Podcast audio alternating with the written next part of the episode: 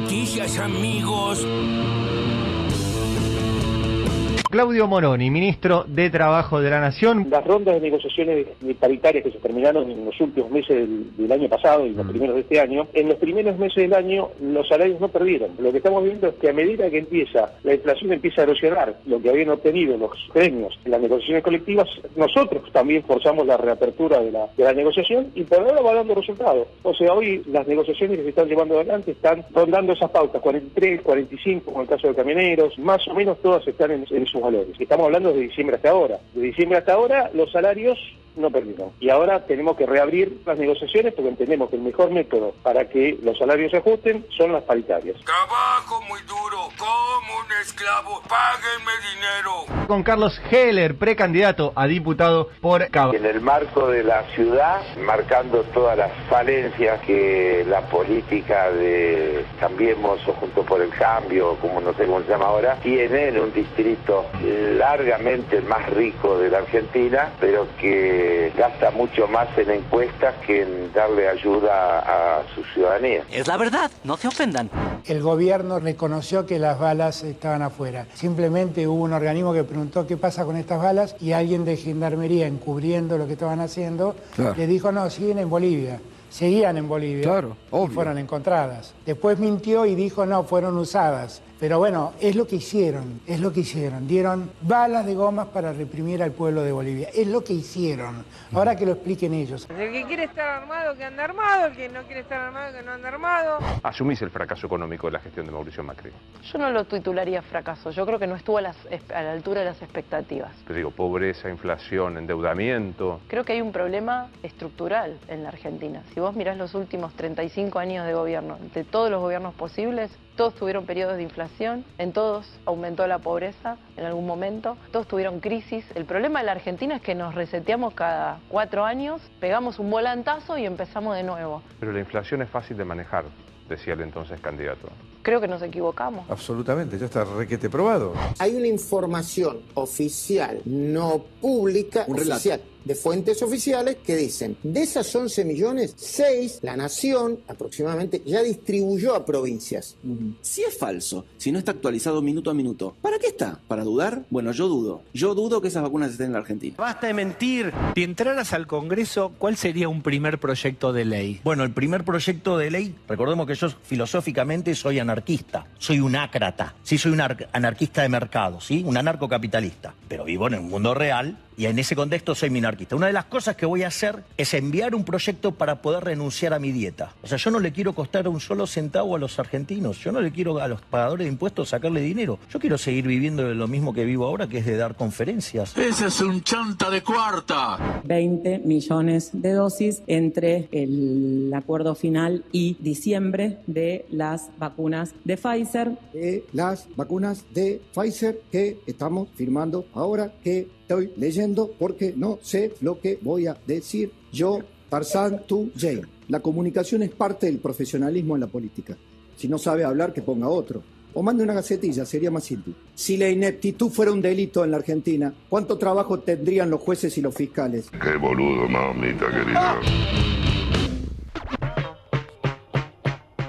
Y vos sos candidatazo, ¿no? Si la ineptitud no fuera. Este era, este era, yo nunca me acuerdo bien, era el el Robin de. El uno, de Mariano Grondona. Claro, uno de los Robin, el último. El, último que tuvo, después de Diego Valenzuela, que O sea, era el, básicamente el último secretario privado de, Mariano Grondona. De Mariano Grondona, sí, y aparte un hombre que banca a Macri. Digamos que no tiene la oratoria como su principal eh, virtud.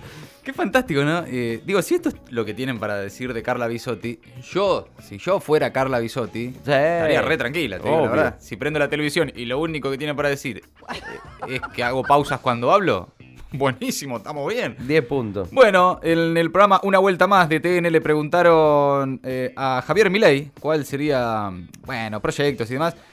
más allá de eso, dice que quiere seguir viviendo de dar conferencias. Bien. ¿Para qué, se, ¿Para qué se meten en la política si no les interesa la política? de verdad digo, no, no, no es una chicana. Lo, pregunto en serio porque es una característica de las elecciones de este año. Muchos se suman a la política desde el desinterés. Odiando, a la política, desinteresados en la política. Sigan dando conferencias, sigan haciendo sus programas de televisión. Si les interesa la política, buenísimo. Pero la verdad es que llegar a la política puteando a la política, o llegar a la política puteando a la Argentina, como en algunos casos, o, queriendo entregar las Malvinas, digo, eso es lo que te motiva a hacer política, es curioso, ¿eh? Sí, supongo que deben querer eh, poner la bomba desde adentro, no sé, algo así. Bueno, también teníamos a un doctor eh, diciendo que es mentira que las vacunas modernas estén en la Argentina. Chicos, eh, sobre eso es muy difícil eh, mentir. Porque están, digamos, lleg- llegaron, se aplican. Bueno, yo no lo creo. No hay nada más tangible que un pinchazo No lo creo. en el brazo. No me le pincharon. No, es, es imposible. Suelten. El tema de la vacuna, suéltenlo.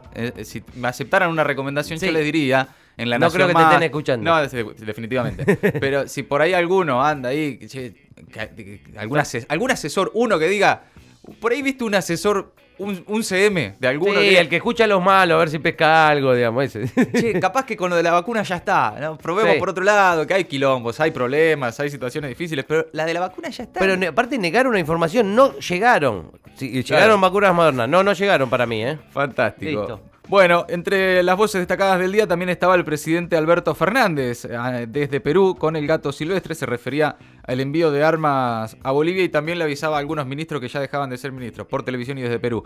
También en Habrá Consecuencias, Carlos Heller esta mañana eh, sobre la campaña electoral, al igual que Claudio Moroni, el ministro de Trabajo, otra de las voces que salieron hoy en el Destape Radio. Todo eso entre las voces destacadas del día. Ahora las noticias en maldita suerte. Alberto Fernández dijo que los funcionarios del oficialismo que son precandidatos deben dejar sus cargos. El presidente consideró que se trata de una regla ética. Tras sus declaraciones, el ministro de Defensa, Agustín Rossi, confirmó su renuncia y reclamó que el gobernador santafesino Omar Perotti se pida licencia porque también es candidato suplente a senador. El otro ministro que abandona el gabinete es Daniel Arroyo, esto ya se sabía, el ministro de Desarrollo Social, y en su reemplazo suena Juan Zabaleta, actual intendente de Burlingame. También dejará su cargo, claro, Victoria Tolosa Paz, que estaba al frente del Consejo Nacional de Políticas Públicas. Llegaron de Rusia 500 litros de Sputnik B para la producción de 760.000 segundas dosis. Lo informó el laboratorio Richmond y aseguró que las dosis del componente 2 de la vacuna en breve estarán a disposición de la sociedad. Por otra parte, la ciudad de Buenos Aires abrió la inscripción para que se vacunen los jóvenes de entre 12 y 17 años. En siete provincias ya se habilitó esa misma inscripción y en la de Buenos Aires ya se comenzó a enviar turnos. El 75,2% de la población a partir de 18 años inició ya su esquema de vacunación. Según las cifras oficiales, cuentan con una dosis el 90,1% de quienes tienen 60 años o más. Vuelven a rechazar el intento de Macri de frenar la investigación por las armas a Bolivia. El juez en lo penal económico, Javier López Vizcayart, denegó el recurso de apelación presentado por la defensa del expresidente contra la resolución a través de la cual le habían rechazado el pedido de que se suspendiera un sumario interno que está haciendo Gendarmería Nacional por orden del gobierno de Alberto Fernández. Dieron balas de goma para reprimir al pueblo de Bolivia. Ahora que lo expliquen, dijo el presidente anoche desde Perú. La tarjeta alimentar fue un factor clave para contener el hambre en los hogares pobres durante la pandemia, así lo indica un informe del Observatorio de la Deuda Social de la UCA de la Universidad Católica. Señala que durante la crisis sanitaria los beneficiarios de esa tarjeta tuvieron un 19,4% menos de posibilidades de sufrir hambre.